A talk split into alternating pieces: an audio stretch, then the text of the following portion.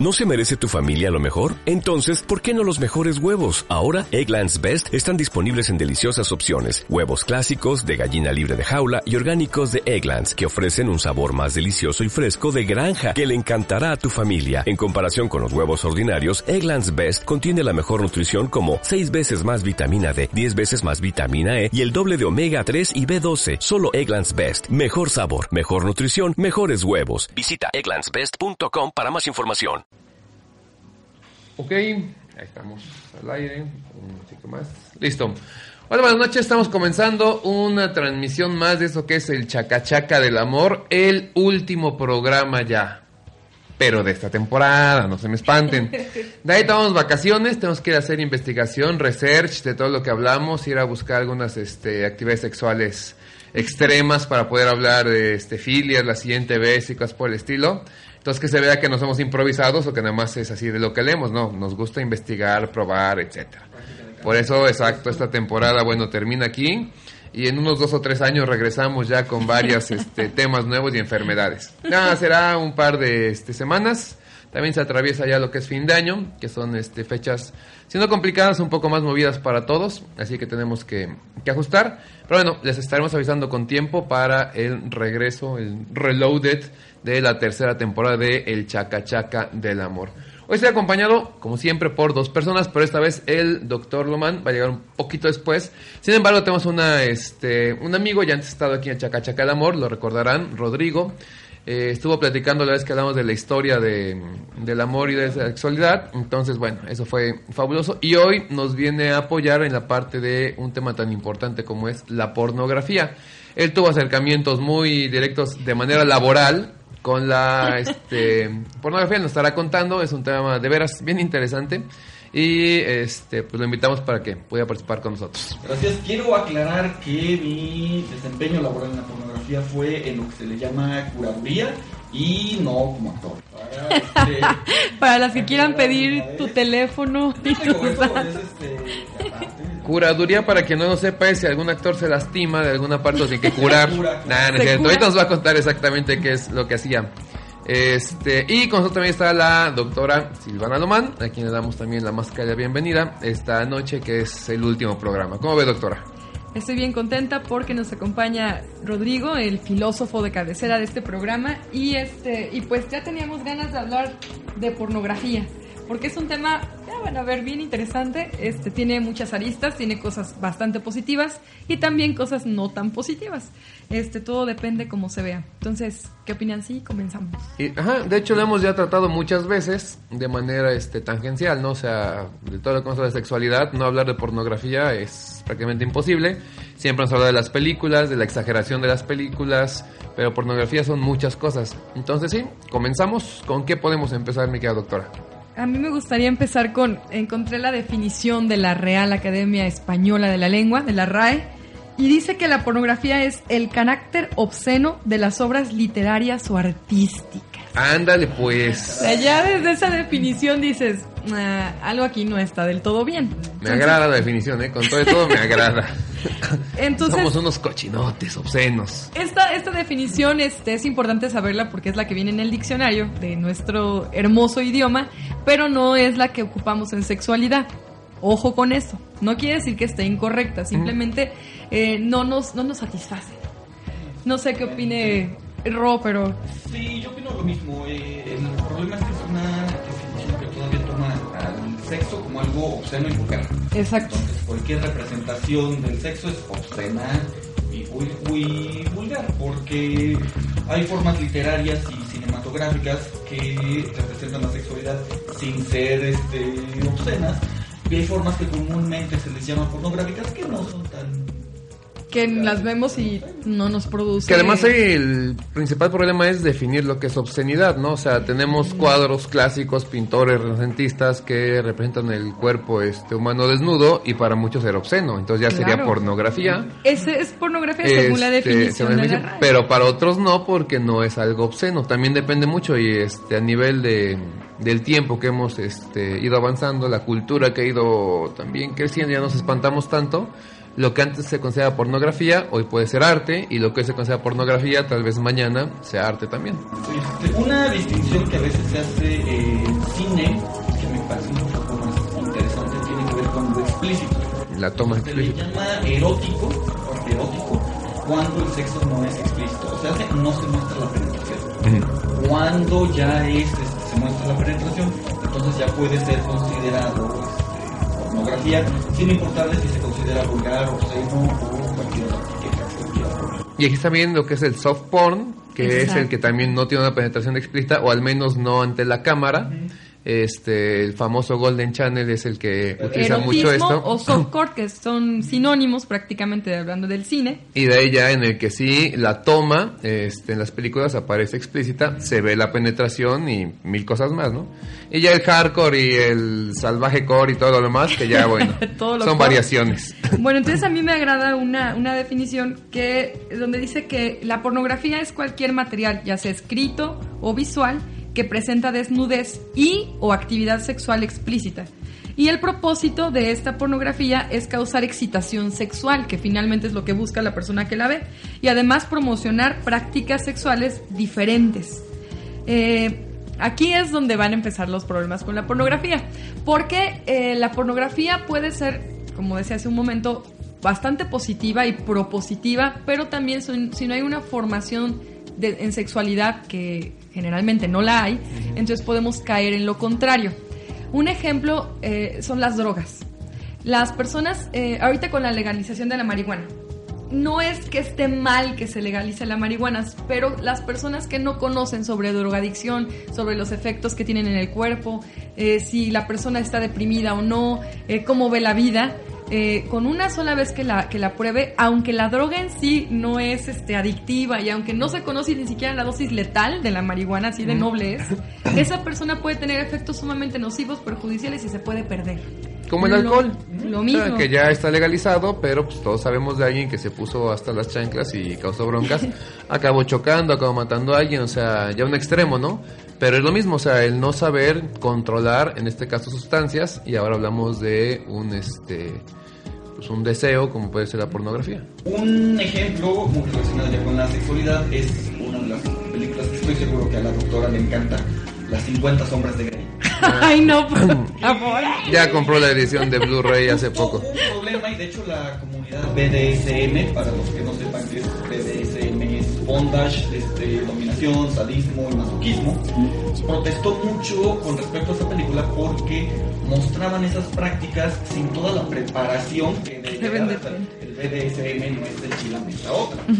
Entonces hubo problemas muy fuertes en Estados Unidos porque muchas parejas, sobre todo mujeres, vieron la película y dijeron, ah, qué bonito, yo quiero hacer eso, sin conocer todo el previo que se tiene que hacer y aumentaron como en un 70% las lesiones sexuales por malas prácticas del BDSM. Y hubo un par de muertes, ¿no? Sí, un par de O sea, muertes en, en Europa y en Estados Eso de Unidos. que te gusta, te gusta, pues vamos a hacerlo y no saben todo, como dice Rodrigo, todo lo que hay que estar preparado para eso, hasta en lo físico, o sea, que tanto aguanta, no es lo mismo de pronto un latigazo a quien no sabe, a quien ya tiene hasta callo, ¿no?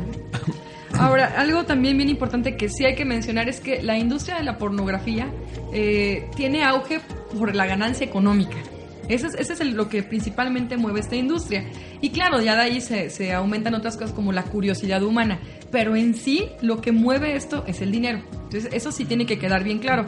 Porque muchas veces, este, no sé, hay, hay personas que dicen, sobre todo las, las artistas, eh, las sex porn existencialistas, dicen que no, que ellas no es por el dinero, que es porque disfrutan el sexo. Sí, pero hay dinero de por medio. Bueno, que ese caso sea igual, no sé, un pintor puede pintar un cuadro y hay dinero por medio porque lo vende. Aquí el detalle es qué tanto se compra arte y qué tanto se paga por porno, ¿no? Que es la parte interesante. En Internet, más de la mitad del contenido, es decir, de todas las páginas que existen en Internet, más de la mitad son de pornografía. Entonces eso te da un panorama de cuánta pornografía se consume a diario. Desde los que sí pagan, o sea, pagan un, este, una mensualidad, una película, algo pagan para poderlo este, ver, hasta los que se la pasan en canales como, este, ¿qué era, doctora? Orgasmatrix. Orgasmatrix es muy bueno, a mí me Este, gusta. el RedTube, este, SexTube, Pornhub, Pornhub, todos los este, canales de pornografía que hay. Playboy TV están- que ya chafeó porque ya, ya no pasan desnudos. Pero solo en ¿Ah, sí?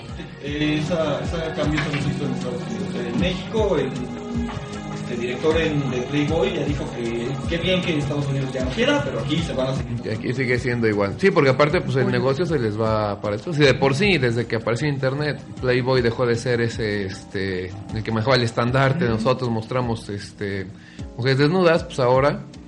Que de hecho el modelo comercial ha cambiado mucho. Eh, con el Internet ya realmente por lo que ganan no es ni por ventas, sino por publicidad. Así es. Las páginas muestran muchísima publicidad y por eso páginas como RedTube, y todas estas pueden, pueden tener ganancias multimillonarias sin cobrar absolutamente nada. Nada. Eso es. Lo cual ha ha tenido un fuerte impacto en la forma en la que se consume la pornografía.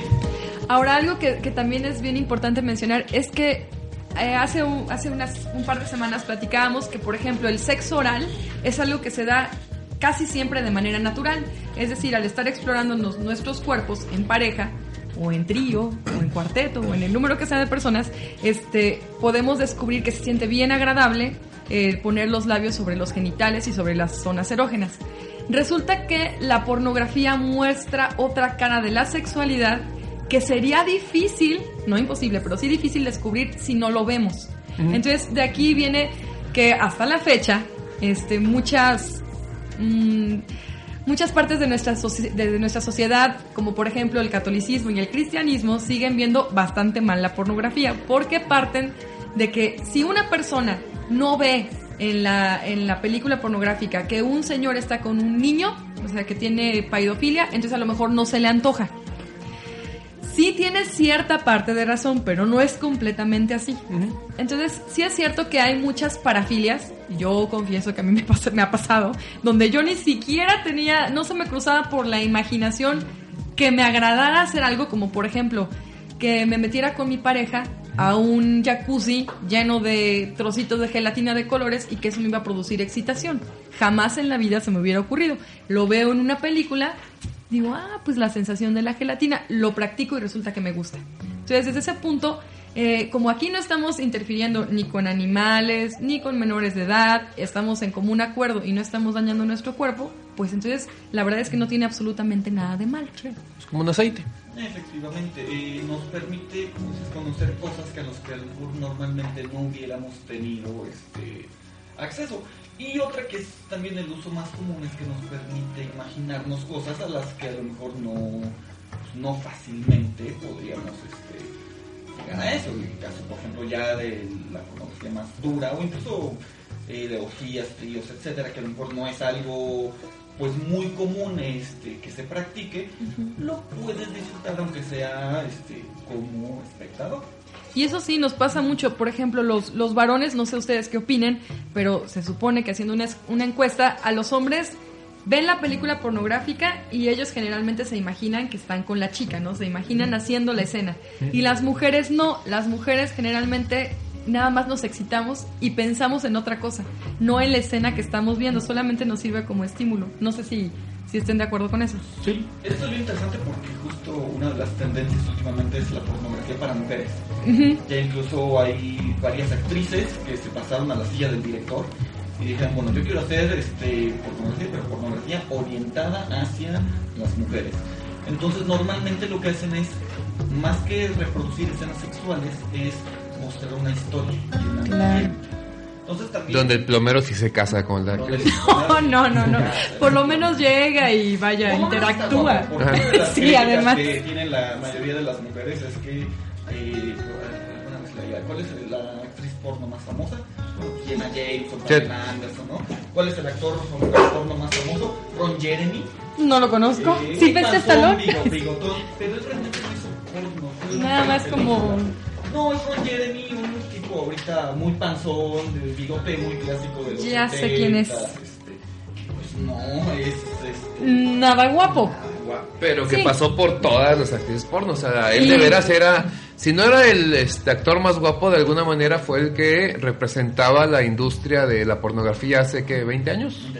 Y Más nos preguntan en las mujeres, no nos atrae. Desde luego que no, no, lo- no nos vamos a imaginar con ese hombre.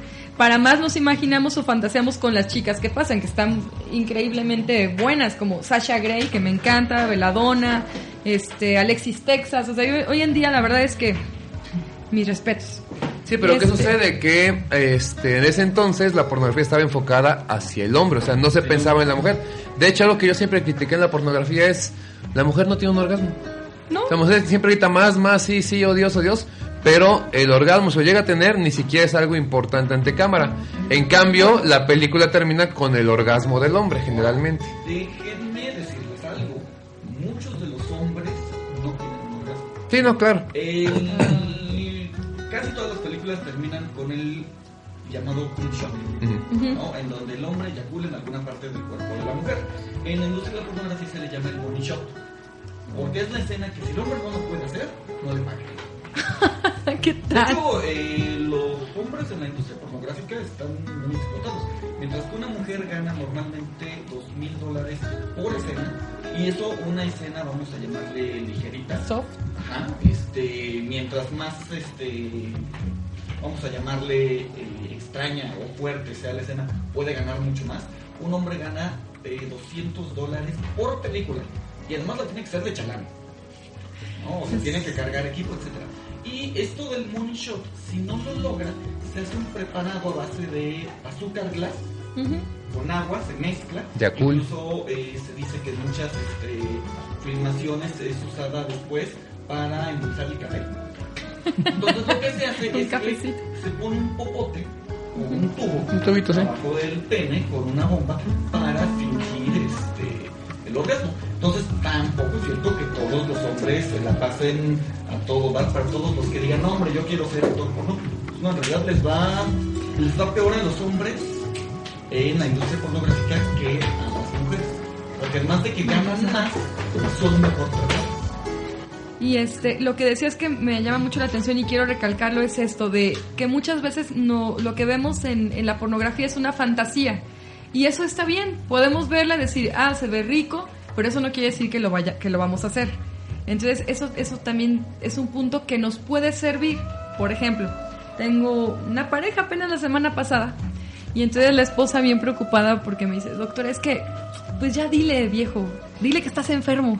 Y yo, ah, pues yo pensé que iban a decirme de tos o No, no, dile tú. Bueno, le voy a decir la verdad, doctora. Pues es que él siempre me quiere andar viendo las nalgas y, y las chichis. Entonces está enfermo.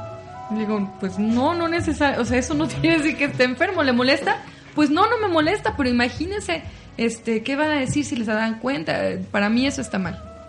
Entonces, y además, como yo luego no, no quiero que me, las, que, que me las vea, pues entonces las ve en la película. Pues desde luego que sí, otra vez.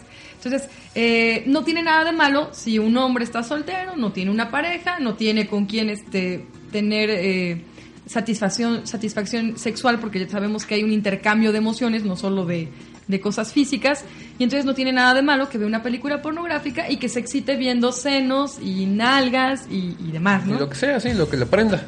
De hecho, un estudio más o menos del 2010 mostró que había una fuerte asociación entre los países en donde la pornografía era consumida de forma más natural y un descenso en la violencia sexual a extraños. Claro. Porque de algún modo era una forma de liberación. Sí, no estaban reprimidos.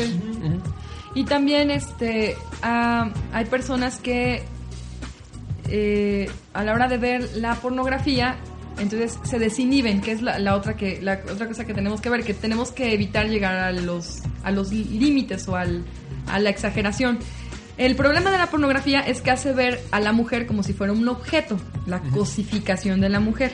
Entonces, tener eh, bien presentes que, aunque sean actores pornográficos, este, tienen ciertos lineamientos que seguir, tienen que hacerse estudios para ver que no estén enfermos, este, tienen que llevar un control así bien estricto de, de salud, emocional, tienen que ir con un psicólogo, es decir, es una preparación bien especial. Y es un trabajo, o sea, aparte como tal. Eh, incluso ya hay una universidad, platicábamos hace un par de meses. A ver si un día conseguimos Sí, una eh, beca o algo así de aquí de Chaca. Chaca del Amor, tal vez paguemos una beca. Este, entonces, eh, el problema es que soy una persona que no tiene información de sexualidad. Soy un, un hombre. Veo la película, veo que a la mujer la voltean, la hacen aquí, la hacen allá. Ella parece que lo disfruta, tiene orgasmo, hasta tiene squirt, es decir, lanza chorros de, de eyaculación. Ah, no, pues entonces a mí se me hace que así es. Llega con la novia, le quiere hacer lo mismo, desde luego que la novia dice, a ver, espérate tantito. Hay cosas que sí le pueden servir al chico como orientación de qué es lo que le puede gustar, pero eso no quiere decir que le vaya a gustar. Y la otra, cuidado con, como en la película lo hicieron sin condón y así bien rico, entonces yo también lo hago sin condón. Eso es bien común. La mayoría de las personas que tienen sexo sin condón, o sea, sin cuidarse, es porque pensaban que no les iba a pasar nada. Y bueno, ¿y de dónde lo vieron? Pues en la tele o en las películas. Sí, ese ha sido uno de los grandes problemas de la industria pornográfica. Me parece que Brasil ya este, prohibió la eh, filmación de películas pornográficas sin el uso del condón. En Estados Unidos está prohibido en muchos estados. El problema es que se es, es un círculo vicioso. Dentro de la industria pornográfica se muestra el sexo sin condón porque se piensa que el consumidor se va a excitar más si lo ve así. Esto es porque todavía tenemos esta terrible idea de que no es lo mismo sin condón. Perdonen, ya hay muchos condones que son ultrasensibles y no hay este diferencia, o sea, no hay pretexto ya para no usarlo. Muchos estados dijeron, no, no, no, a ver, o usas condón en tus escenas o te multamos y son multas este, muy fuertes. ¿Qué hacen? Se cambian a otros estados Para no usar para condón. poder no usar condón y hay estados que ya lo toman como una forma de ingreso, porque obviamente pagan este impuestos, impuestos este fuertes, pero les sale mucho más barato pagar el impuesto que pagar la multa. Entonces se cambian. Uno de los principales productores es California, por ejemplo, Claro. ¿no? Este, como no me acuerdo cómo se llama, está muy cerca de Hollywood, la que es digamos la base donde se filman la gran mayoría de las escenas de las películas pornográficas y es de los que todavía dicen, "No, sí, aquí puedes este filmar sin el uso de condón." Entonces pelo, es diría. uno de los grandes problemas porque basta con que un actor resulte positivo en VIH para que contagie a Todos, todas las a todo el set de esa película. Sí, por completo. O sea, y aparte, pues se avienta encima un montón de demandas y broncas y todo por una película. Ah, por cierto, ya llegó el doctor Román. Bienvenido, doctor. ¿Cómo está? Ya tengo media hora y apenas me están dando la palabra. Sí, ¿verdad? Ya ves, Así se- somos aquí. Se apoderan del micrófono. Lo extrañamos en este último programa de temporada, pero bienvenidos a la pornografía, como ya sabíamos, y este, estamos comentando sobre esto de las películas, este, que ya empieza a haber películas eh, enfocadas hacia la mujer, no solamente hacia el hombre, que es un, no un nuevo tipo de pornografía, sino un nuevo enfoque de la pornografía. Estamos con eso y viendo qué tan buena, tan mala es la definición de la Real Academia que este, habla de un sentido obsceno, o sea, primordialmente. Bueno, nosotros no estamos tan de acuerdo con eso, pero es parte de nosotros informar, ¿no? De hecho, ahí este, he visto luego en, en HBO, me parece, que hacen sus anuales, ¿no? sus entregas anuales de premios. Ah, Ah, claro, sí, tiene sí, ahí estos premios. especies de Oscar, Grammy, Sí, sí, sí, ¿no? claro. Sí, sí, la mejor actriz pornográfica, el mejor Hay actor. premios tan chistosos como el mejor, el mejor squirting, Ajá, el, mes- el mejor, el mejor este, fisting. el mejor fisting, fisting. mejor anal, mejor El mejor fisting, hardcore, por mejor- cierto, para los que no lo saben, es introducir el puño, por eso es fist, en la vagina. También puede ser anal, pero generalmente Ajá. es en la vagina. Eh, bueno, hoy, hoy con los medios de, de- de comunicación, eh, a veces he visto, peli- he visto fotos, las primeras fotos, ¿no? Ah. eh, cuando empezó la fotografía, pues de los primeros éxitos en la fotografía fueron las películas, fueron las Mm, fotos, fotos eróticas. de- de eróticas, ¿no? De mujeres desnudas. Y siempre, y, y como comentaban hace rato, ¿no? Siempre está más enfocado al hombre porque es el que le emociona más, porque somos más visuales. A la mujer le excita más lo auditivo que lo visual. No es que no le guste lo visual, pero como que el, el oído le, le hace que se excite y se emocione más que el hombre. Ahora, si nos cuidan ya con la nueva tendencia actual de la pornografía, que está muy bien, porque no he visto ninguna hasta el día de hoy, donde yo vea y diga, ay, qué hombre tan guapo, qué hombre tan varonil. Y generalmente las prácticas en las eh, sexuales, en las películas pornográficas, no es para que la mujer goce, es para que el hombre disfrute, De hecho, ni siquiera es para que el hombre disfrute, es para la toma. Para que se vea bien. para que sea bien la actriz. O sea, por ejemplo, una de las eh, es muy común. Si está el hombre arriba, siempre tiene que estar a una cierta distancia de la mujer. Si está como muy pegadito y besándola y todo, No se la cámara no puede este No entra entrar ahí. Ajá, entonces tiene, tiene que ver más con una cuestión estética. Que no es diferente, por ejemplo, de las películas de artes marciales. O sea, uno ve en una película y obviamente pues lo que todos los que han en algún momento estado ante una cámara saben que lo que importa es que salgas bien ante la toma.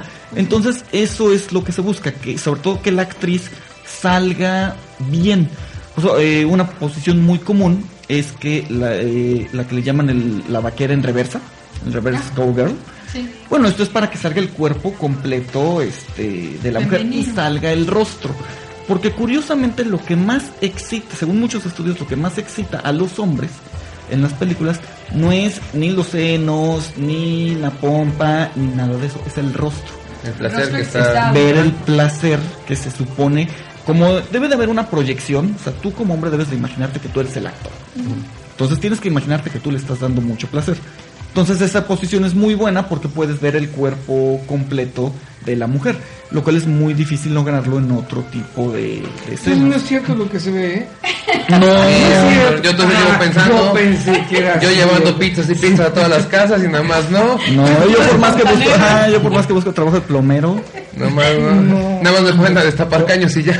O de policía. Ahora, que hay unas películas que tienen una trama muy buena, no sé si han visto La revancha de Stagnetti. Inició como una parodia de Piratas del Caribe. Fue muy popular e incluso se estuvo exhibiendo en universidades de Estados Unidos porque fue la primera película porno en utilizar efectos especiales. ¿Cómo se llama? Eh, en inglés es eh, Stagnetti's Revenge. Incluso tiene su secuela. Y realmente la historia es interesante. Es este un almirante de. No, bueno, sí es almirante de un barco inglés que está cazando a Stagnetti, que es el peor pirata de este. de toda la. la, este, la zona del Caribe, ¿no? Entonces, bueno, él tiene a su asistente que es mujer. Y este. Buenísima. Sí, es esta Jessie Jane. Ah, sí.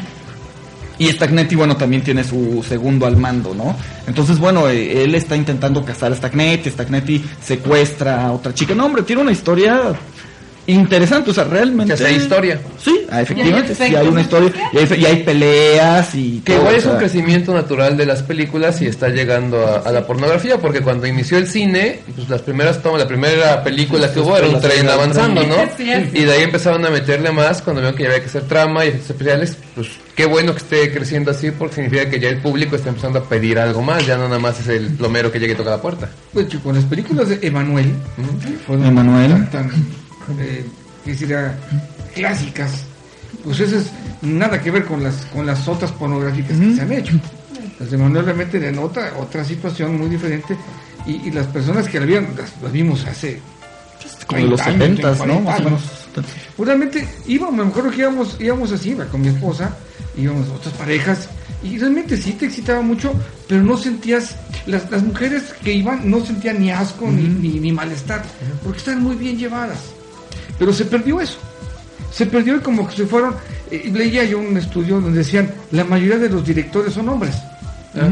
Muy pocas directoras de películas pornográficas. Entonces ahí, está la huella. Tú ves nada más cómo lo maltratan. Y que las nalguean y que no sé qué otras cosas les dan. En la boca. Y dicen, "Les gu- esto le, o sea, les gustará. Pues a lo mejor al director. Pues algunas. Una de las nuevas directoras que está haciendo pornografía para mujeres, justo ella dijo, yo quiero hacer sexo rudo para mujeres. Porque quiero romper la idea de que todas las mujeres nada más buscan lo bonito y lo romántico, ¿no? O sea, no, a las mujeres también nos puede gustar lo rudo, pero quiero hacerlo de una forma que sea satisfactorio para la mujer. Sí, tiene el tipo de rudeza no gusta, violencia, ¿no? sino rudo para ellas. Por ejemplo, imagínense qué padre, bueno, a mí como mujer ahorita se me ocurre ver una película pornográfica en donde se haga sexo oral de buena calidad. O sea, eso iba a ser bastante... Que además hubiera un aprendizaje. ¿no? O sea, no nada más así el, este, el puro grito y la pura toma cerrada y abierta, no, sino que se entendiera. Porque el problema es que muchos siguen pensando que lo que pasa en las películas es casi casi lo que tiene que pasar en la alcoba. Y no es así, lo hemos dicho mil veces aquí. De hecho, veía una serie, una serie de, no te acuerdo de chica, esta un cuerpazo que tiene, donde ella daba clase. O sea, eh, sale desnuda toda, dando clases de, de relaciones sexuales. No recuerdo su nombre de ella, eh, no se ve que sea nueva, eh, no recuerdo qué canal lo vi, en el cable, pero ella decía, mira, a las mujeres nos gusta esto.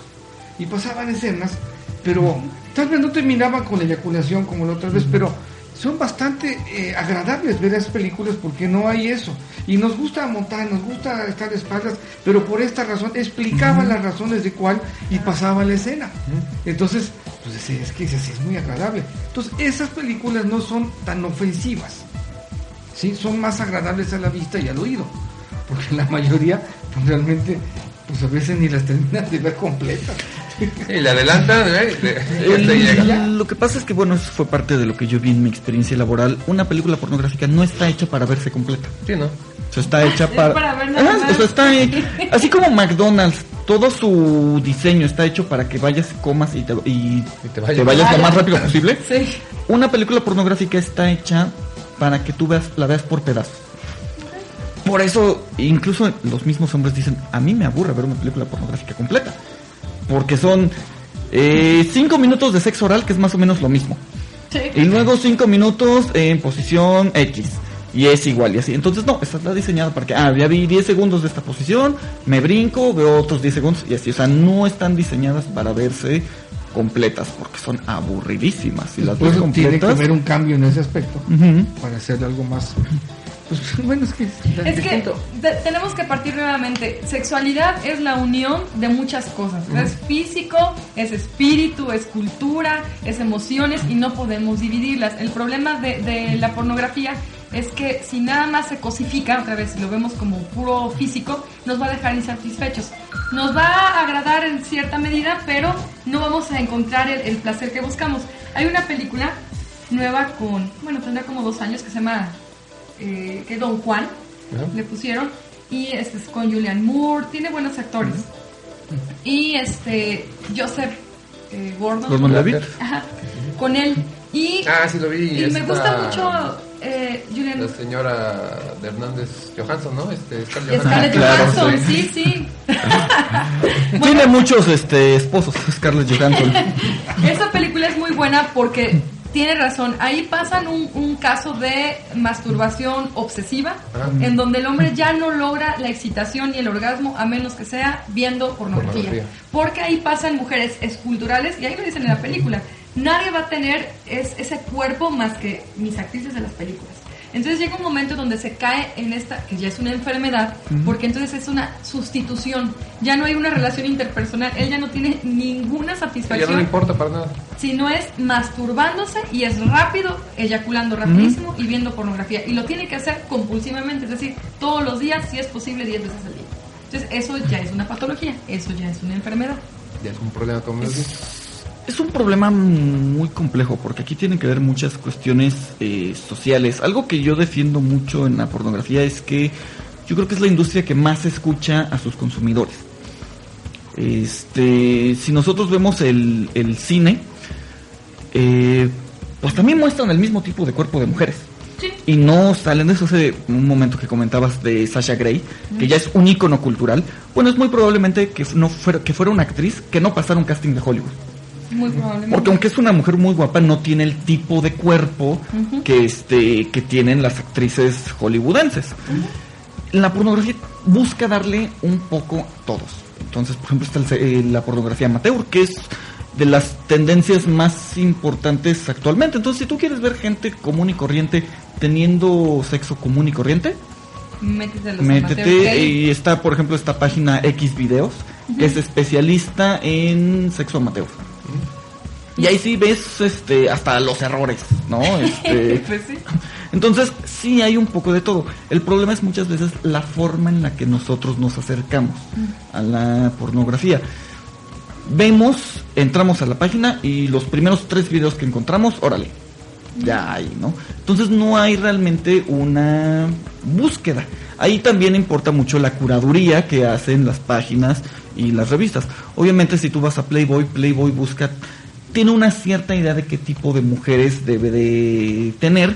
Es muy curioso porque es contradictorio a la filosofía con la que surgió Playboy. Playboy surge con la filosofía de la chica de al lado, ¿no? Y bueno, ya eh, no es común que la chica de al lado sea Pamela Anderson, pero bueno, este, pero en muchas de las eh, compañías productoras más pequeñas, pues aceptan a cualquier tipo de, de cuerpo. Ahora ya está muy de moda, por ejemplo, las cam girls, es un nuevo tipo de pornografía. Las cam girls son chicas que se conectan a internet, ponen su webcam y platican con la gente. Acaba de haber un casting en Jalapa. ¿A poco? ¿Para? Acabo de, ajá, en una página de Facebook de, bu- de búsqueda de trabajo común y corriente, salió alguien diciendo, busco chicas de amplio criterio, no importa el tipo de cuerpo. Lo que importa es que sean chavas de mente abierta y que tengan facilidad de diálogo. Porque ya ahí lo importante no es tanto el cuerpo, sino eh, qué tanta conexión puedan establecer con la persona que está del otro lado y que es la que eh, se va a conectar. Eso, ese negocio funciona. Este, tú entras, tú como cliente entras y cada cierto tiempo a ti te van cobrando. Obviamente tú metes tu tarjeta de crédito y cada cierto tiempo a ti te van cobrando. Pues mientras más tiempo te quedes ahí, más tiempo gana la empresa y más tiempo gana la chica. Entonces para eso tienen que saber establecer una conexión. Y muchas veces lo que dicen muchas es que ni siquiera les piden cosas sexuales. O sea, está del de que le pide mastúrbate. Ah, decía una que le pidieron que se untara mayonesa en el pelo. Pero ni siquiera como en un contexto erótico, ¿no? Simplemente porque el otro dijo, ay, pues estoy aburrido, este, a ver, úntate mayonesa en el pelo, ¿no? Ah, bueno, pues monto mayonesa en el pelo, ¿no? Vas a pagarle. Incluso muchos lo que buscan es una conexión emocional. ¿No? O sea, buscan este eh, buscar un psicólogo más barato y este pues mejor acuden a No eso. sentirse tan solos también. Sí, la, vamos a ir a un corte, nada más es para aclarar, la pornografía sí es este líder en muchos campos. Eh, la famosa guerra del VHS contra el beta lo definió la pornografía, o sea, fue la pornografía que van a sacar nuestras películas, las industrias decidieron el formato VHS y todo el mundo dijo pues tendrá que ser ese porque es en el que más se empiezan a construir películas. Y en esta última guerra del Blu-ray de todas las compañías fue exactamente igual, o sea, eso muestra el poder que tiene este la pornografía en un aspecto muy sencillo y mundano como es un formato de video, ¿no? Pero pues ahora todos usamos ese formato de video porque fue la pornografía la que sin quererlo este decía ese gran cambio. Entonces, para que vean más o menos de qué nivel de poder estamos hablando. Vamos con una canción y estamos de vuelta para seguir platicando. Que les platico un poco más, este, Rodrigo, ya lo que es la curadería y todo lo que hacía, cómo chambeaba. Los nombres, por favor, que nos cuentes todo eso. ¿Cuántas películas hizo? Sí, sí. ¿En cuáles cuántas, salen? ¿En cuántas actuó? Hoy te decimos en, en qué canal lo pueden encontrar ¿Cuáles ya en varias sus películas. medidas? No, no, no, por favor. Los premios que ha ¿Cuántos ganado y todo eso. ¿Cuántos pies tiene? Eh, Vamos con una roda y estamos de vuelta. Estamos de vuelta aquí celebrando el Día Internacional del Hombre, dice Sergio. ¿Internacional? ¿Nacional? Internacional del Hombre. Y ayer fue, dice Ron que ayer fue el día del filósofo. El mundo mundial. El filósofo también, felicidades a todos los filósofos desde el día de ayer. día de las letras mayúsculas, ya como que... De todo. De Por los puntos y comas. Sí, no, o sea, sí, hay, eh, hay el Día Internacional del... ¿Cómo, se, ¿Cómo le dicen en inglés? Block caps. ¿Lockups? Eh, Cuando pones la mayúscula Ah, en el teclado. este. Sí, Lockups. lockups. Tienes tu De Día hecho, Internacional. este nuestro gran amigo italiano que le mandamos un saludo odia a México Mauricio. porque dice que aquí hacemos Bueno, día de todo. no lo odia, le llama la atención que siempre hay un día de algo. Día del tamal, día de los reyes, día del... Perdón, antes de que se me olvide, un saludo a nuestro amigo Edgar, que siempre nos escucha, y nos recomienda una firma que se llama Girlfriend Films. Dice que se dedican a hacer películas de sexo lésbico, de sexo lésbico, perdón, pero que son de muy buena calidad. Que hablan primero de, por ejemplo, del orgasmo, de la masturbación, que quitan mitos y que luego viene la acción, y que es de buena calidad. Qué es bueno, una recomendación de un también. radio escucha, claro, el sexo lésbico es bonito. De hecho, una lástima que canales como YouTube, por ejemplo, este, llegan a cancelar muchos videos de educación sexual porque los ven como pornografía. O sea, es muy difícil encontrar algo de educación sexual en este YouTube porque todo se convierte ya en porno para ellos. Que finalmente lo que también ahí viene es algo que quería preguntarles, doctores, también tú, Rodrigo, es qué hacer o cómo este, tratar el tema de los niños hacia la pornografía. Ya habíamos hablado hace muchos este, programas, pero ahí estamos ya expuestos a una cantidad de pornografía. Vaya, ya cambiarle a un canal de televisión, tener internet, pasar por un puesto de revistas, implica este, el que el niño pueda ver la pornografía. Y como decía la doctora, no hay una educación al respecto. Al niño no vamos a poder evitar que haga pornografía. El caso es cómo le explicamos. Híjole, ese es como el, el tema fundamental. En el- yo diría que incluso no solo los niños, pero bueno, el caso de los niños sí es, es muy particular, porque definitivamente no tienen la, creo que no tienen la preparación mental, y aquí si me equivoco me corregirán, pero creo que no tienen, si muchos adultos no tienen la preparación mental como para poder entender y procesar lo que están viendo, pues un niño menos. Entonces, yo Aquí- creo que sí hay que hablarles. Sí, aquí es bien importante, siempre, recuerden, es, es, es algo que parece bien obvio, pero es bien importante. Cuando un niño ve una imagen que le llama la atención de pornografía, va a decir, ¿qué es? Lo primero que hay que decirle, ¿qué es que mi vida? O sea, a ver, que darle la confianza, no es, ¿qué? ¿De qué hablas? Y apagar la tele.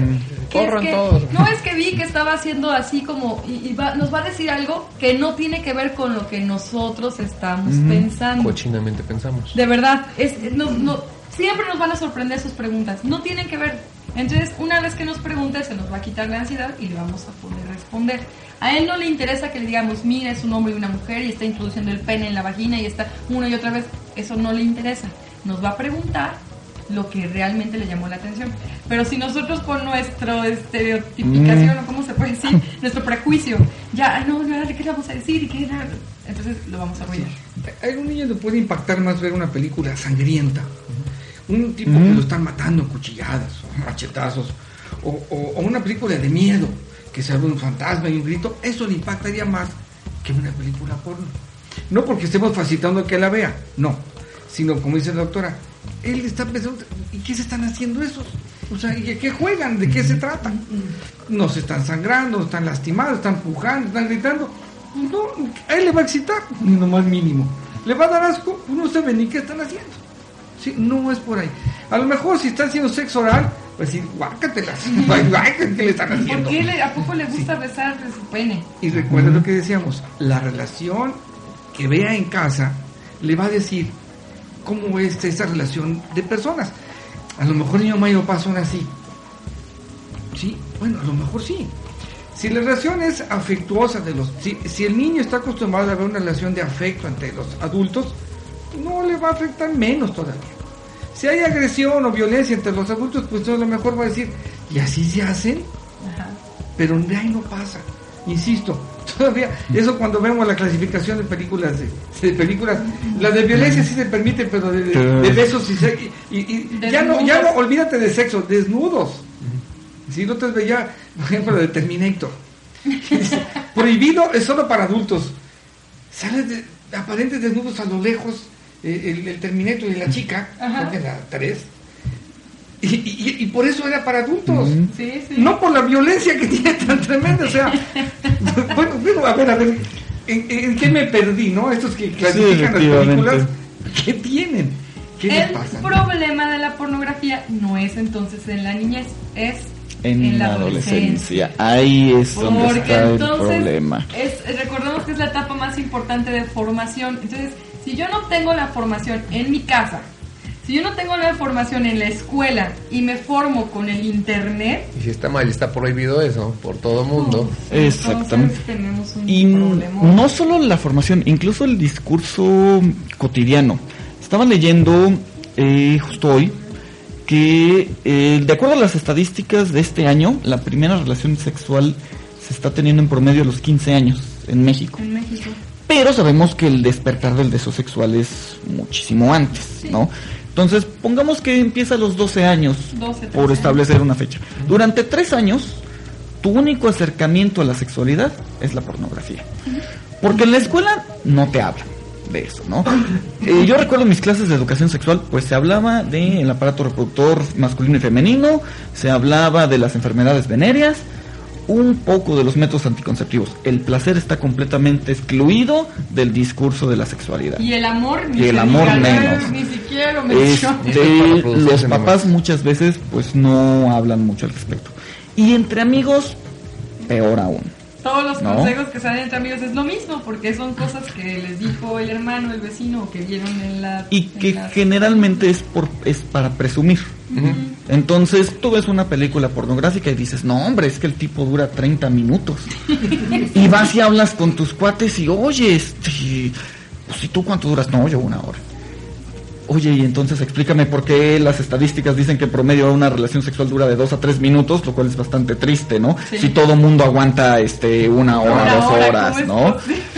Entonces, el adolescente de esos 12 a 15 años dice, no, pues no. Y luego tienen la primera relación sexual y se dan cuenta que obviamente no es lo que se les presenta. Y es un choque terrible, porque no, hombre, pues si terminé bien rápido y yo veo que el de la película, no, pues estoy mal. Y luego también, eh, otra vez, aparte de que se olvidan de los métodos anticonceptivos, dejen ustedes las enfermedades. Los embarazos no Los embarazos no deseados. Vaya, todos los algo días, aquí sí. en México alarmante porque no avanzamos. Este, en el grupo que sigo de Hablando entre Mujeres Jalapa, seguido preguntan de, este, ¿a qué edad tuvieron su primer bebé? Y así, a los 14, a los 16, a los... Y bien orgullosas. Entonces, eh, ¿qué, preparación emocional, física, mental hay a esa edad? Eh, no estoy diciendo, no las estoy criticando en el punto de vista que las estoy este, condenando, simplemente que la esperanza que les queda a sus hijos, lo más probable es que no sea buena, eh, no van a tener lo necesario para, ni para estar bien ustedes mismas, ni para poder dar una buena vida a lo pequeño o pequeña. Ahí, llegó una señora de 51 años que estaba cansada porque está teniendo a su bisnieto. No, hombre. Y tiene 51. Digo, o sea que la familia va bastante rápido, ¿no? O sea, de generación en generación, pero van bien rapidito. O sea, ¿qué promedio va a ser de edad para que tenga, sea un bisnieto a los 51 años? No, pues No, pues, es lo que comentas, ¿no?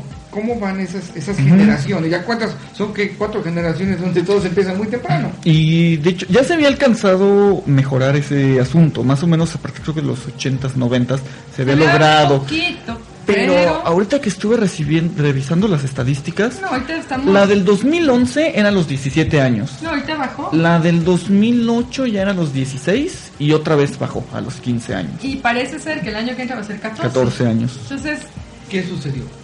Que ahora los padres de familia de estos jóvenes trabajan los dos y se quedan solos y son hijos, casi todos hijos de uno o dos, solos todo el día. Yo tengo, pues, tengo pacientes que son madres solteras, con hijos en estas edades, ¿sabes? y dicen, doctor, llegué a mi casa y estaba el novio. Yo a mi hija hasta la cierro, pero pues eh, va a sacar copia, o sea, es Pues, un trabajero. Favor. Es como el síntoma de castidad, ¿va?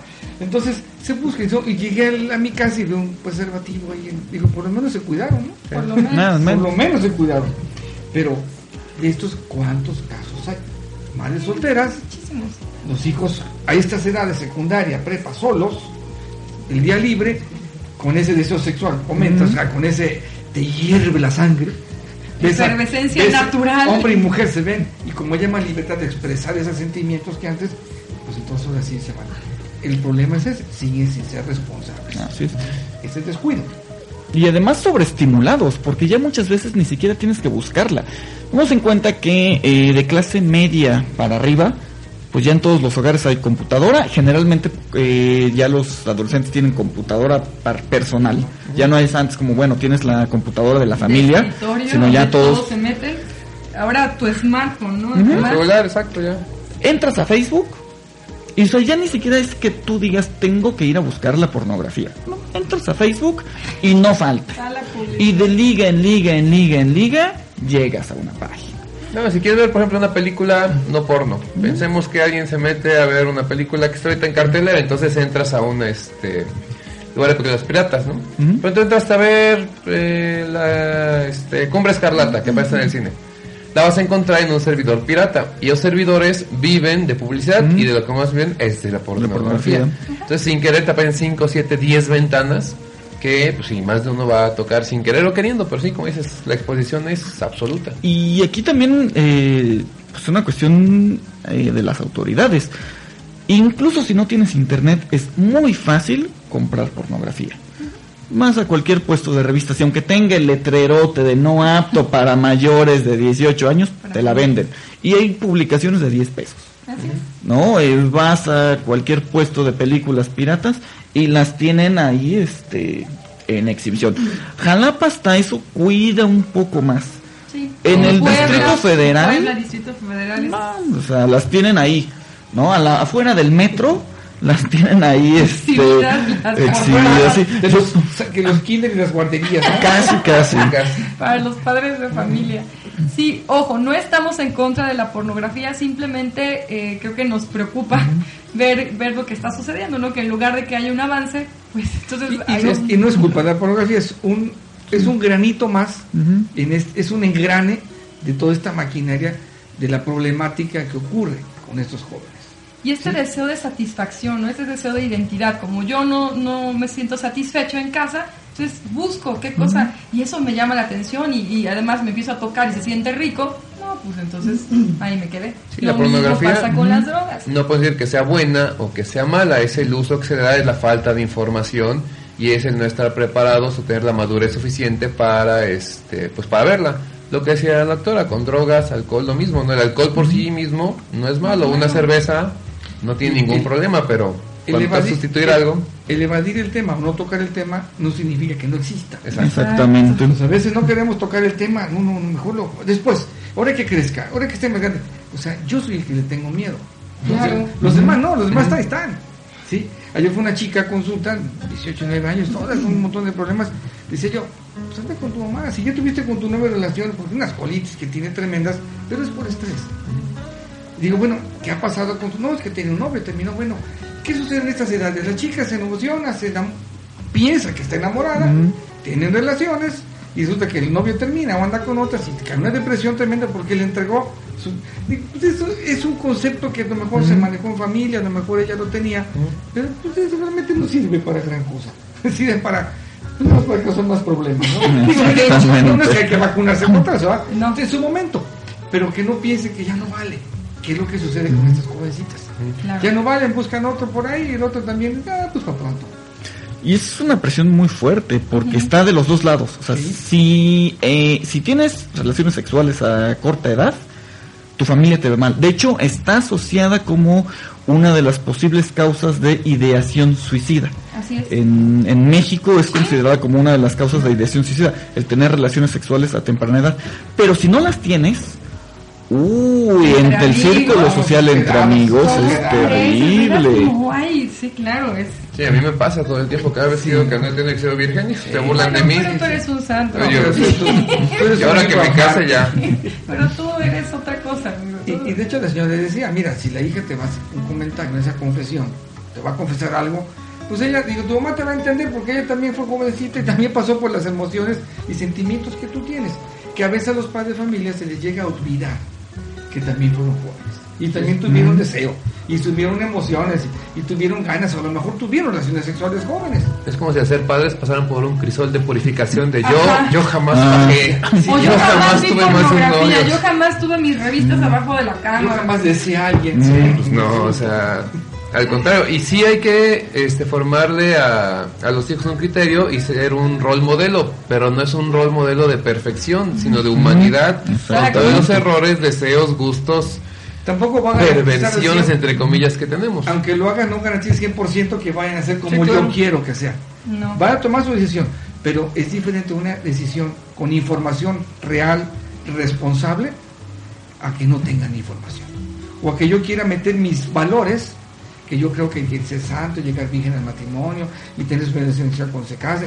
Y a veces yo lo pienso y quiero metérselos a, mi- a mis hijos a la fuerza cuando ellos tengan su desliz, pensando otra cosa, pues no nos lo van a decir. ¿Por qué? Porque ya les, me fallaron como hijos, ¿no? Estoy Entonces no se los voy a recriminar. Mm. No es que digamos todos tengan relaciones, no. Cada quien atender su momento. Pero sí, que esté bien analizado lo que están haciendo. Exacto. Es un problema muy serio porque tienen este deseo de, este, de ver pornografía, de sentirse bien, de explorarse, pero tienen esa idea castrante de si lo hago, Está estoy mal. fallando a mis padres, a mi Dios, a mi Estoy mal, me voy cultura, al infierno, sea. soy una depravada, soy una cochina, Sí, soy entonces un uno queda soy- muy mal en ese Y de si no lo estoy hago, haciendo. Y si no lo hago también, soy un ñoño, soy un una... persinado, retrasado. Ya como el cohetero, si truenan bien, si truenan también. También. Una, una mamá me, me decía hace como dos meses, oiga doctora, ¿cómo le hago para hablar con mi hijo? Tiene 14 años, pero ya lo caché que ve pornografía y se masturba. Pero, pero pues yo creo que mejor me espero, ¿no? Que tenga como 18 años. Y, Y es que yo la revista la estaba pegada. A los 30 ya hablaré con él, ¿no? Le digo, mire, eh, usted nunca sintió curiosidad por ver imágenes de personas desnudas y, ay, doctor, no, no, en serio. Pues sí, pero co- como cuántos años tenía. Pues yo creo que como 17. Digo, ahí está, o sea, es lo mismo. Los varones a veces sus hormonas hacen que lo deseen un poquito antes. No tiene nada de malo. Si usted lo ve mal, es porque usted piensa que está mal. Él, evidentemente, no.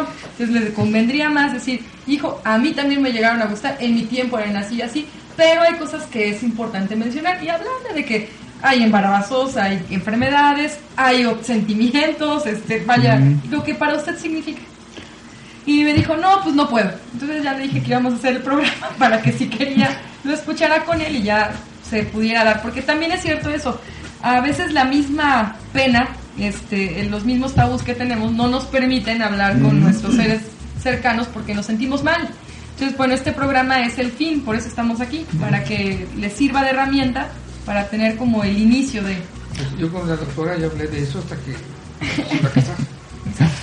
Sí, sí, no imagines. Sí, porque cumplí 35. Sí.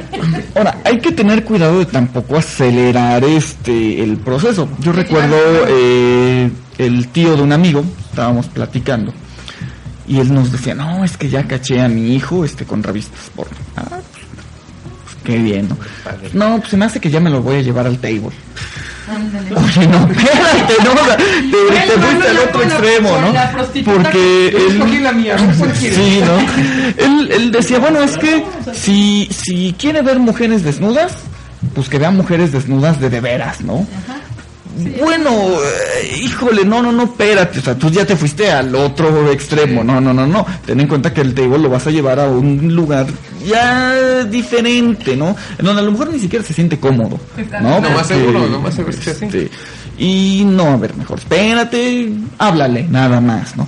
No, pero pues ya que vea, si al ya le va a urgir, pues sí le urge porque es este adolescente, pero el que le urja no significa que tenga ya que practicar, ¿no? Este, mejor espérate tantito.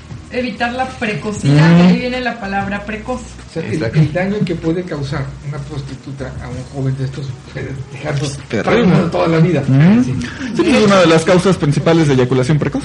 Sí. No, y además en cuanto al amor ya no va a entender toda la parte bonita de una relación, que es lo que hemos hablado aquí en todos los programas, ¿no? que en muchas ocasiones sí ha ocurrido es que tiene su eyaculación, tiene el placer y se enamoran de ella. Ajá, también. Además, piensan que- piensan que es amor, ¿no? Piensan que es Piensan amor. que es que Te con ella Sí, sentí lo que mucha nunca. gente súper enamorada de prostitutas por eso mismo, o sea, por la confusión de este pensar que lo que es amor y lo que es sexo es exactamente lo mismo. Y, hijos, y luego si están chavitos todavía, no, Uh, hombre, no. ah, yo te saco de trabajar, hazlo por mí, como Eso cualquier es común, eso pasa, eso un pasa. montón de veces. Ahora, eso no pasa solo por la pornografía, ¿eh? Yo siempre he dicho que sí existe el género de pornografía para mujeres, se llaman comedias románticas, y este, y ahí está... ¿Disney?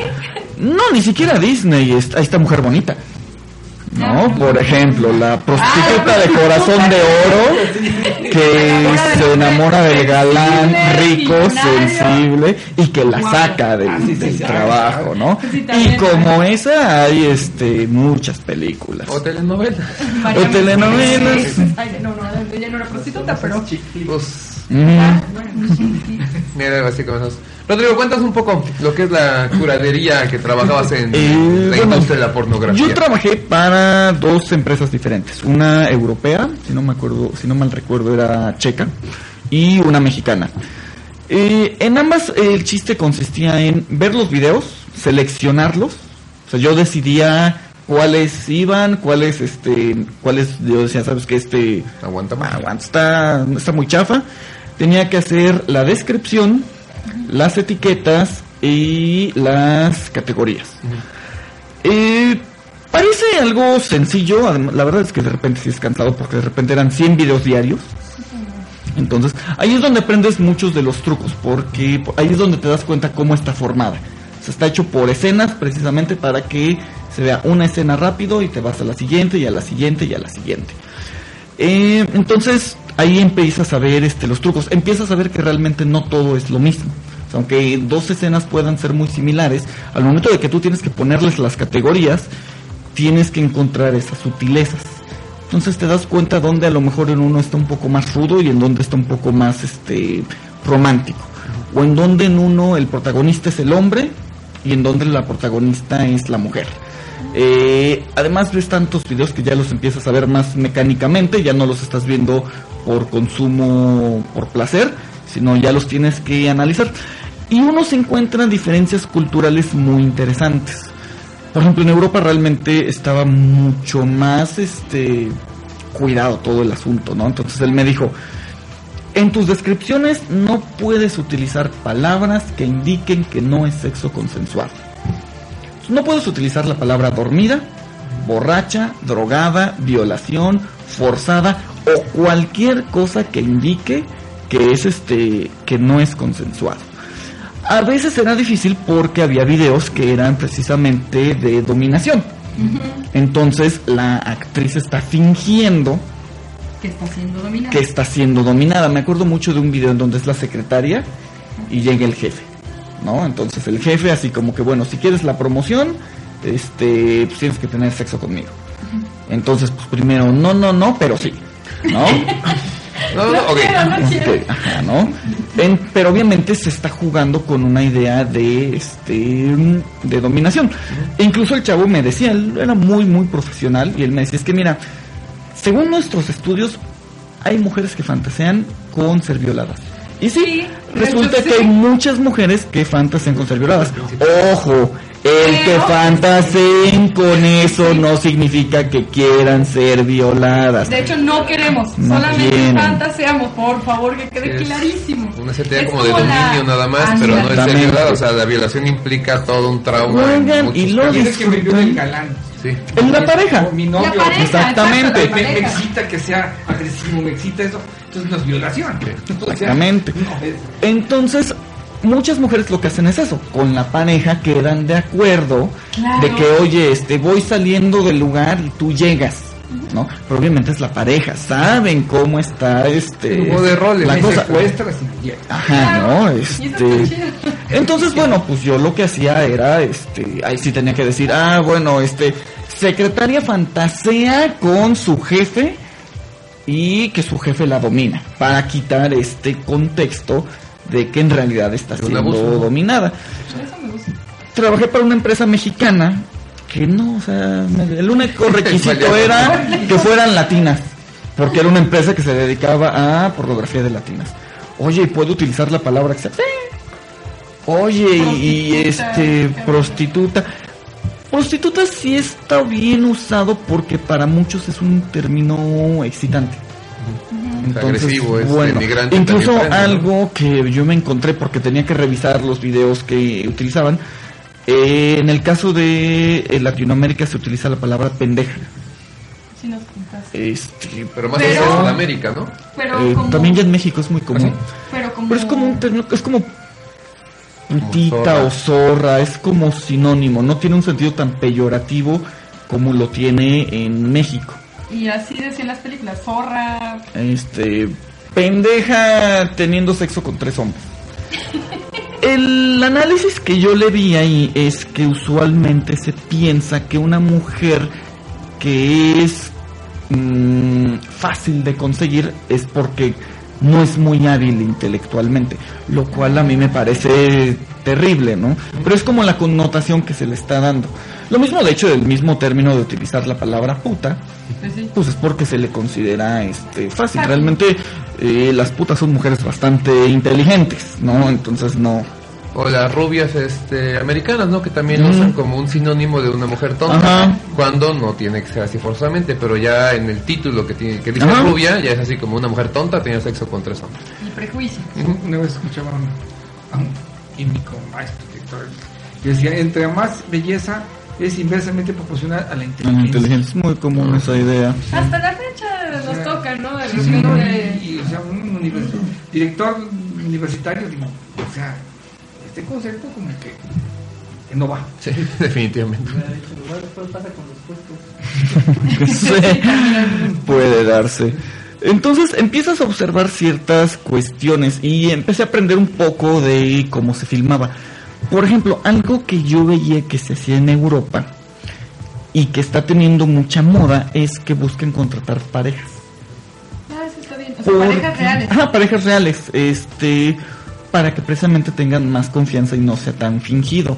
O algo que me decía este chavo es que cuando buscaban escenas lésbicas, buscaban que fueran amigas. A lo mejor no eran lesbianas, pero que fueran amigas. Y rápido se daban cuenta quién tenía interés en quién. Sí. Sol me contó que eh, en una filmación se dio cuenta que a una de las chavas le gustaba la amiga. Entonces llegó con esta chica y le dijo, oye, es que a mí se me hace que también le gustas. Entonces al momento de la filmación la otra estaba de aquí aprovecho, ¿no? Prendida, Ah. Y me van a pagar.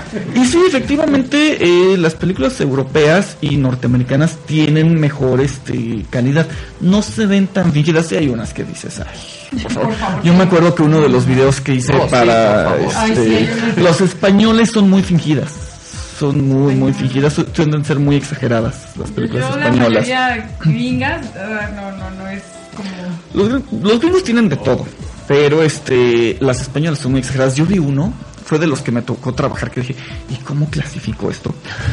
Eran cinco mujeres y un hombre.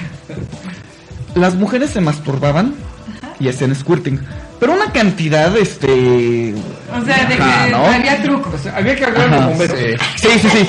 El chiste es que era el chavo traía una cubeta. Ajá. Entonces cada vez que una mujer tenía un orgasmo, iba él y iba llenando la cubeta. O sea, al punto de llenar la cubeta entre cinco minutos, entre cinco mujeres en un periodo de 20 minutos. No, pues, Y se al final-. Y al final él se le echaba en la cabeza. Se bañaba con ella. Ajá. Y ahí acababa el video. Y yo así como de... Sí, yo dije, ¿cómo clasifico esto? A ver, ¿en qué categoría entra?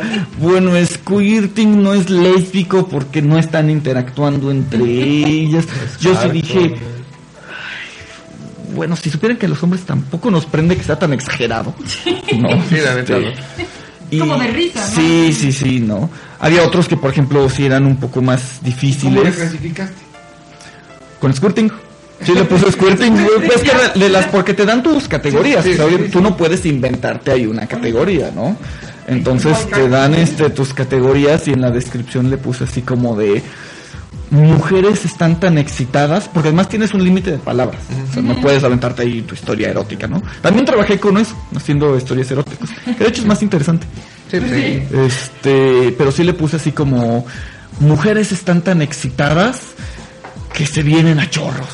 ¿no? Aunque yo por dentro decía, yo sé que eso no es este No es eyaculación. no es eyaculación femenina. Y pagaban bien, ¿eh? O sea, eran como 50 dólares a la semana por un trabajo que realmente te tomaba unas 2, 3 horas. Habías puesto Niagara Squirting. ¿no? Y es hace bueno. súper interesante porque, como dices, podemos conocer partes de la, de la cultura actual. Además, es- la pornografía es algo que se actualiza día con día. No nos podemos aburrir. Por ejemplo, el Simia, que es este aparato tan Ah, padrísimo sí, que se Sí, ve. Este es una silla en donde tiene una vibración así como fenomenal y entonces se supone que no hay mujer que, que no llegue al orgasmo montando ese, esa sillita, por así llamarla. Entonces también hay un montón de de, videos. antes de lastimarse. Pues no, uno se lastima. Sí, No. porque las- los videos se me Sí, porque en teoría no introduce nada, ¿no? Nada más No, está nada, vibrando. sí, sí, Bueno, hay sí. unas que introducen, otras que no, pero Ajá, sí. pero es muy pequeño en realidad. El, el chiste es la vibración. es como un vibrador, nada más que está sentado en el vibrador. Ajá. Hasta donde se- es como si uno se empieza a masturbar y está duro y dale duro y vas a cómo acaba de Bueno, sí, sí, se O sube sea, dos días. Pues, sí, O sea, eso me. Un- hay cosas muy interesantes. Uno de los videos que me tocó que yo sé que la gran mayoría de los hombres heterosexuales no lo va a querer ver por tabú. Era un chavo estimulándose el punto P con sus dedos, ¿no? Y el chavo también tuvo como cinco orgasmos. Él O sea, sí, solito, él solito, o sea, él solito con pura estimulación del punto P. Que también dices, ah, caray, ¿no? Cinco veces. Cinco veces.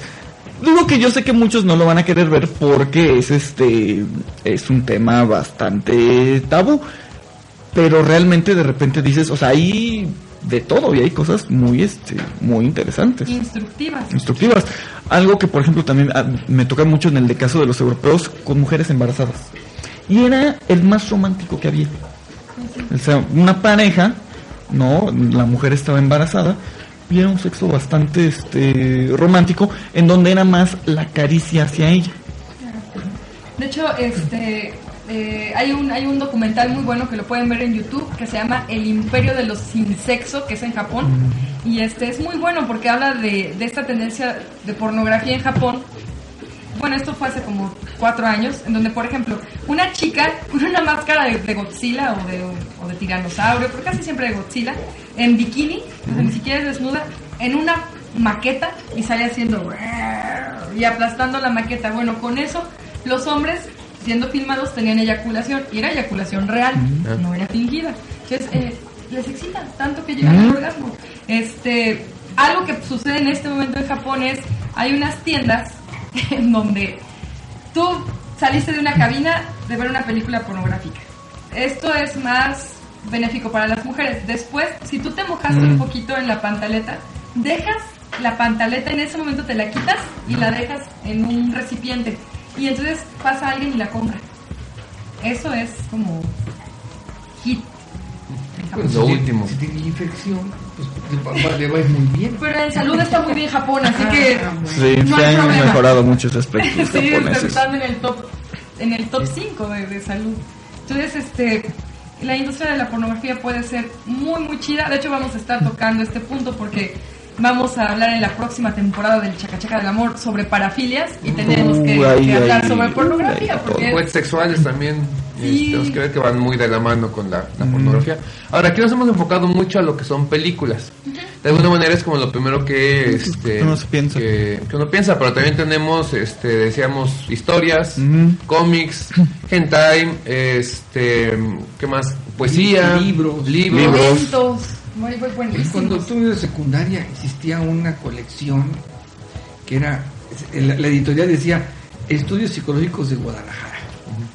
Y no, no, en secundaria leerte libros de esos, y realmente, o sea, eh, muy, muy, muy eróticos, y, y las memorias de una pulga, y las chicas tormento. No me acuerdo, o sea, recordando algunos nombres, eran libros muy pequeñitos, los vi ahí en, en, en Lucio, en una, una tienda ahí, ahí los, ahí los vendían, y no, pues secundaria, pues a ver de quién mandábamos a comprarlos, ¿no? Y a ver que rolar el libro. Y eran pequeñitos, pero sí, me acuerdo que había una colección grande de esos libros, porque pues no había, pues no, digo, en esa época te hablo de los 60 no había este, pues películas Mm. Sí. que ver a dónde veías, fotos y había fotos. Íbamos, me acuerdo, a las peluquerías y, y el, y el- Fígaro, el peluquero, no sé si les tocó a ustedes, bueno, me siempre tocó época, ya cuando estabas más grandecito, te decía, quiere que le preste una revista de aquellas. Entonces te daba tu, tu revista normal, un cuento, y ahí te ponía tu, tu revista, tus, fotos pornos, para estarlas viendo mientras te estaba cortando el cabello. Se me acuerdo bien, Era lo más cercano al cine porno, ¿no? Te, te diré, era en la preparatoria, ¿no? Sí, claro. Órale. Ahorita está, me Tiene parece muchos que es clientes, fíjate. Anagrama, la editorial. Anagrama. La reconocen porque es la portada rosa, es la más fácil. Que publica, por ejemplo, a Batel, la historia del ojo. Tiene Ay, la historia del ojo es de verdad recomendado. Es muy, muy bueno. Ah, uno que me gustó mucho se llama eh, El diván del embaucado, algo así. Que también es una noveleta erótica muy buena. Este, tienen varias publicaciones interesantes. Sí, en, en Anagrama, que es el, el nombre de la editorial, encuentran bastante literatura erótica de buena calidad. Porque el Kama Sutra es, es un buen libro, Diferente. pero es más como, Texto. como científico. Ah, sí, Sí, es más, más Lo- aspecto de, este, de un estudio que de un aspecto pornográfico, ¿no? Que busque Ajá. este placer que decíamos. De hecho, mi primer trabajo justo en la pornografía fue con los relatos eróticos. Fue el primero que encontré que fue eh, con este mismo chavo de Europa. Le gustó cómo escribía y me, me ascendió, digamos, este, A las películas. a las películas. Y era muy sencillo. Te ponían una serie de fotos. Y te decía, escríbeme una historia con esto. De tantas palabras. Entonces ya, pues tú ves las fotos y escribes toda la, este, toda la historia. Un máximo como de 500 palabras. No pueden ser muy largas. Y a mí incluso se me hace más entretenido. Yo me confieso, este, gran consumidor de literatura erótica y de relatos eróticos, porque además tienen más este contenido. O sea, lo padre de ver películas es que pues ves, ¿no? Nada más. Pero generalmente en los relatos eróticos hay toda una trama y toda una historia. E incluso es mucho más fácil iden- identificarte con este, con los personajes y con la situación. Entonces, muy interesante. A mí este, lo que más me agrada creo que es el hentai, porque eh, al ser de dibujos animados, para mi punto de vista, hace que sea como más eh, noble a la vista, no me parece tan agresivo. Y luego los dibujos tienen una calidad, por ejemplo, este, estábamos hablando hace un momento de Bible Black, que ahí se cuela, por cierto. Este, es de muy buena calidad gráfica, eh, tiene buena trama, es- además apre- aprende uno algunas cosas y este y, y está muy bien llevada. Eso me parece más excitante que incluso algunas películas pornográficas. La trama es muy buena y, y hay gente ahí de muy buena calidad. Aquí en Jalapa, ah, en este Plaza Clavijero, En el segundo piso hay dos negocios que son solo de animes. Y ahí le pregunté a uno al chavo, oye, hentai, y ya te dice, que de, qué, ¿de qué tipo te gusta? Porque Sí, hay tiene sus hentai categorías. para lesbianas, para homosexuales, para parejas, de, De maestros, de mujeres, de colegialas, el maestras. famosísimo de tentáculos, este... Que de hecho este de los aliens. tentáculos empezó porque de acuerdo a las leyes no podían mostrar el pene. Ah. Ajá, Entonces, este, bueno, pues ponen tentáculos. Un falo. Pero aparte las cosas así Ah, monstruosas. y además la voz. Y aquí en México se vio mucho también con lo que eran los famosos sexacionales. El Mm. de traileros, el de... El libro este, vaquero. el libro vaquero. Era El otro tipo de pornografía de un consumo muy barato, que te vienen en puestos de revistas, disfrazado de historia, pero con un poquito de sexo. Entonces fue también un acercamiento a la pornografía cuando no Unas- había películas. Unas mujeronas que dibujaban ahí. Sí, Sí, los estaba. cuantos- Qué brutas. Y con una cintura imposible ahí de Sí, arriba, pero... Como diga el polo polo, junto mi dedo pulgar con, mi dedo y, y ahí cabe la cintura. Casi, casi, pero de otro tipo y es otro acercamiento también a la pornografía. Y algo que ya ha caído mucho en desuso son los cines porno. Sí, De que pues ya eran toda una, toda una experiencia. El variedades, ¿no? Aquí en Jalapa. En variedades. Sí, cine sí. ¿no? El- Ah, el Pepe fue- estaba el Variedades, estaba el Variedades. radio, radio que, es- que era un excelente cine, este cuando empezó a decaer, ya lo pasaba con muchos, se convertían en cines este porno. El primero fue Pepe. Ah, sí, No, no Sí, sabía sí, que era sí. Lo primero era en, la- en las noches. Era, pues, estabas, no, pues, estabas pequeñita. Y este, y pasa, y ahí veías, ¿no? A las 10 de la noche empezaban las películas porno. Y fue el primero. Y de ahí se pasó ya al radio y luego variedades. Sí, porque Radio y Variedades eran cines buenos, Ajá. entonces, no, como que era, cuando ya no tengo para este proyectar películas buenas, paso a hacer un cine porno, que era lo que sería en muchos casos. Y había otra de Jalapa también, eran los tres. Y ahora ya no existe cines. ninguno, ¿no? En Jalapa no. En Jalapa tengo entendido que ¿no? En México todavía existen muchos En el DF. en el DF, pero parece que se han tomado más como punto de ligue. ¿No? Y quieres tener este sexo casual, sobre todo de la población gay. Ah, Es como muy común. Vas este al de cine reunión. porno, ajá, y este y ya y saliendo sabes que... Que es muy gringo eso también, o Ajá. sea, Es entonces usa mucho ese de tipo de medianoche. cine para para allá. Yo me acuerdo que de chavo pasaba y me quedé bien porque estaban las fotos, blanco y negro, de alguna escena, pero como eran pornográficas, entonces con este marcador les Mm, ponían, sí. les dibujaban como si tuvieran un brasier o tuvieran Mm. un traje de baño, entonces era, era simpático realmente.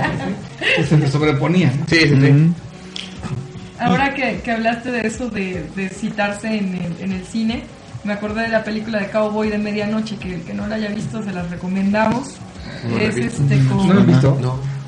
Es con el papá de Angelina Jolie, ah, este John Boy. con John John Boyd. Boyd. Su primera Y película, por Hoffman cierto, ganó muchos Oscars. es El, son- el soundtrack es muy bueno. La historia, a pesar que es del 66, no está muy lejos. Es la realidad. de- Que es lo triste, que sí, está O sea, muy hay tantas cosas que le puedes sacar de esa película que, este, bueno, se la recomiendo a mis hijos cuando ya están más grandes porque te deja una huella, te va a dejar una huella y ves cosas, sales ahí. Son esas películas, esas películas terminas de ver y te quedas ahí pensando. Ajá. De hecho, hasta la fecha. O sea, ni hablas, no hablas, Sí, terminas te y, quedas. y, y es, es- y- un hito esa película en su momento. o sea, en esa época era para mayores de 21 años. Yo creo Y, que y lo yo tardé puedes- mucho en verla, pues estaba yo más chico, 66, pues tendría yo 11 años. Y hasta que ya por fin pude verla después, sí, no, es una película. Y este, ya cuando los hijos crecían, dije, mira, véanla. Y sí, luego me, luego me reclaman. Dice, ay, ¿me hiciste ver esa, esa película y te gustó? Y dice, pues sí.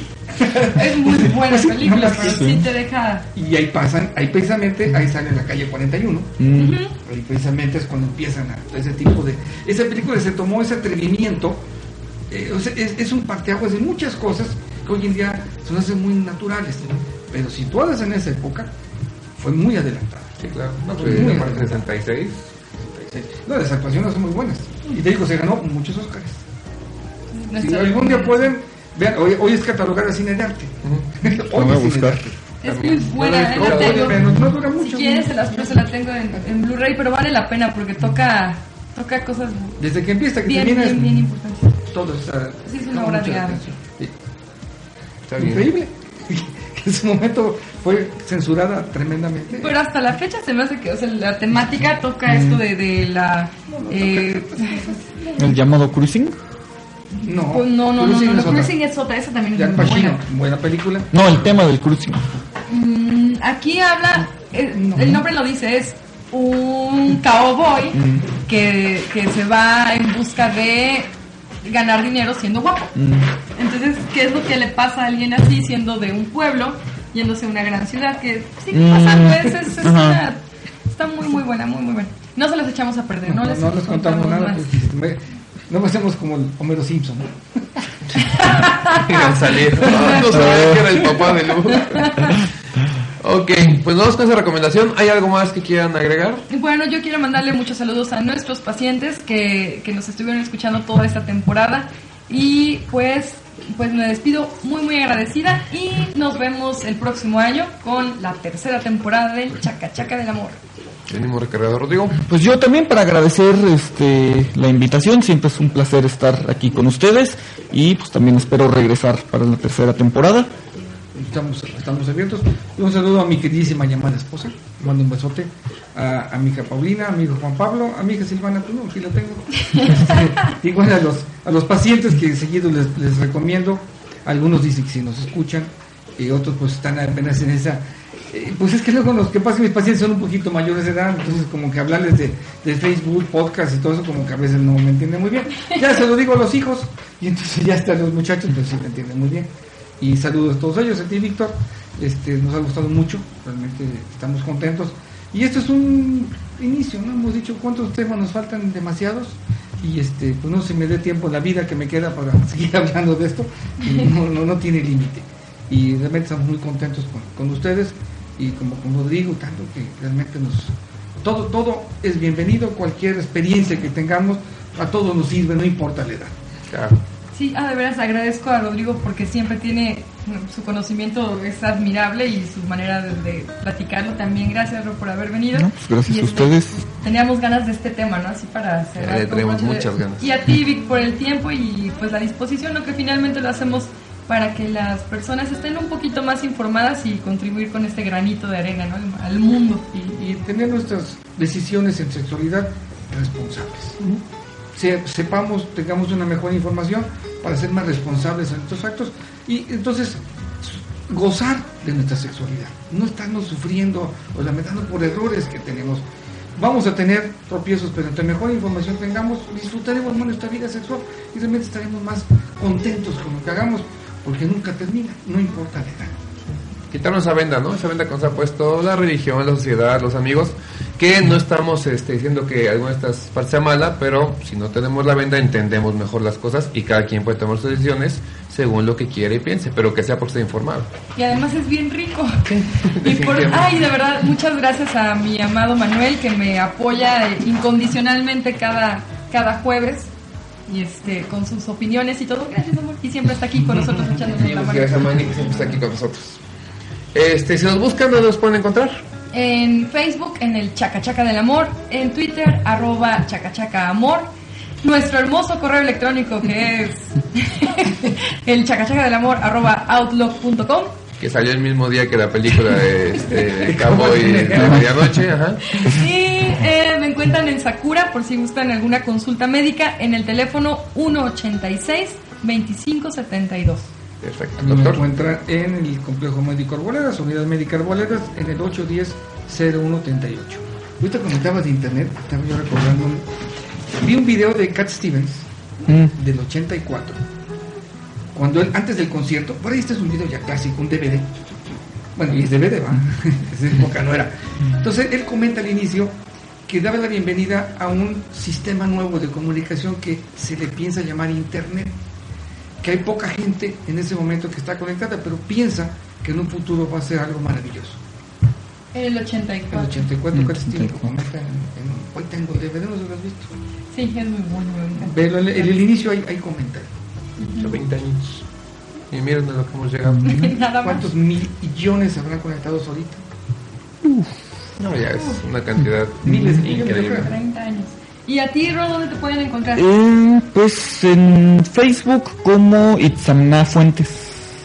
Usualmente subo cosas de ciencia y este filosofía, Pues, suelo subir ahí. la página del Chaca Chaca. ¿no? Sí, este, te voy a agregar y voy a poner tus datos porque existe algo que, que se hace en otras partes del mundo, aquí en México apenas va para allá, que es la consulta filosófica, que también es bien importante. Ah, la otra vez en el, en el metro, en el DF, Ajá. vi este terapia filosófica. O sea, vi, vi el número, lo iba a anotar, pero pasaba el metro y dije, no, si no me subo ahorita, ya este, ya no me subí, así que mejor Pero sí, sí, lo- nosotros las generaciones no. Claro, estamos viejitos, como que a veces nos cuesta más trabajo entenderlo, o como que decimos que estamos medio, medio marihuanos o fumados. Pero no, realmente el, el analizar todo esto desde ese punto de vista filosófico es muy interesante. Y, y las generaciones nuevas están más ávidas de esta información y ya cuestionan mucho, es más desde los pequeños. Ya los niños, ya. ya los niños pequeños ya cuestionan muchas cosas donde estás notando su crecimiento y les digo a los padres de familia, los felicito que a sus hijos les permitan que expresen sus ideas y que no los critiquen, no los juzguen. Y si el hijo, ayer me decía un niño de cuatro años, "Mam, lleva mal, vamos que tiene mucha temperatura, lleva mal la feria, no mijito este, no está en la feria, pero si pasamos estaba la luz prendida, está prendida es porque está funcionando. O sea, Sí, sí. Un racionamiento de un niño de cuatro años hoy en día, digo, en mi época pues me volteaban la, me daban la vuelta tres veces la, la cabeza, ¿no? O sea, como cuestionas que tu padre diga que no. Y la mamá todo con mucha paciencia, no, mijitos. Digo, mira, tienes temperatura y te hace daño, te hace frío. Ya como que lo entendí. Está bien. Pues la filosofía, Bien Es bastante útil, por eso hay que defenderla, porque ya la quieren quitar de este... En España la- ya la quitaron, ¿Por qué? porque dicen que no es útil. porque son pu- países viejos. Porque no vende. Son Ah. es que son, son países de gente ya mucho mayor de edad. Vuelvo a lo que decía ahorita. El, el viejo ya se siente como que ya, ¿para qué va a aprender eso? El que está más deseoso de todos estos cuestionamientos es el joven. Entonces, en países jóvenes, esto va, va para allá. En países viejos. Muy mal por España, por que me eso. perdonen, que me perdonen aquellos, digo, el, el viejo continente bien llamado tiene hoy en día. Están mal los pobres. Sí, bien mal también, ¿eh? Sí. Con las guerras y todo. Sí. Mal en filosofía, por cierto. Si Muy fuera con un enfoque más filosófico, todos tendríamos un mundo más tranquilo, con menos problemas. O sea, entenderíamos cosas desde la base, Muchas cosas. no con toda la telaraña que nos hemos ido creando a través del tiempo. Pero bueno, este, vamos a hacer contacto en el Facebook para que puedan encontrar fácilmente a Rodrigo. Claro. Y a veces igual ya hasta te ofrecen también de actor porno, ya que tienes ahí ahí está. Ya salió. Como decimos, ¿Por qué no? tiene tres pies. Ah, no, no hablamos de tu otra cualidad. Ah, no, no, no, eso. Si en un de esos Eso también reservado. cachaca el amor lanzará una producción, una película aquí con todos los amigos. Si hacemos nuestras producciones de Halloween, que no hagamos una porno de una vez, pues ya. Una, una Ya. nuestra primera película pornográfica. Pero bueno. Con el actor. Patrocinado por el chaca chaca de la Se renta para mí. Bueno, estamos desvariando. Entonces nos despedimos. Les recordamos que toda la temporada, tanto esta segunda temporada que hoy termina como la primera, están disponibles en versión de cápsula de audio podcast para que la puedan descargar. Este, es importante que lo puedan compartir con cualquier otra persona. Si este tema les interesaba, le interesa a alguien más, bueno, compartan este podcast y cualquier otro. Ya a partir del día de mañana, mañana ya es viernes, lo pueden encontrar en la página del Chacachaca del Amor y los que estén inscritos a través de este iTunes les va a llegar en automático a la suscripción. Entonces, de veras, los temas que han tratado son muy importantes, muy interesantes. Puede ser que estén en desacuerdo con lo que aquí este, decimos, pero van a estar informados, que es lo que nos interesa.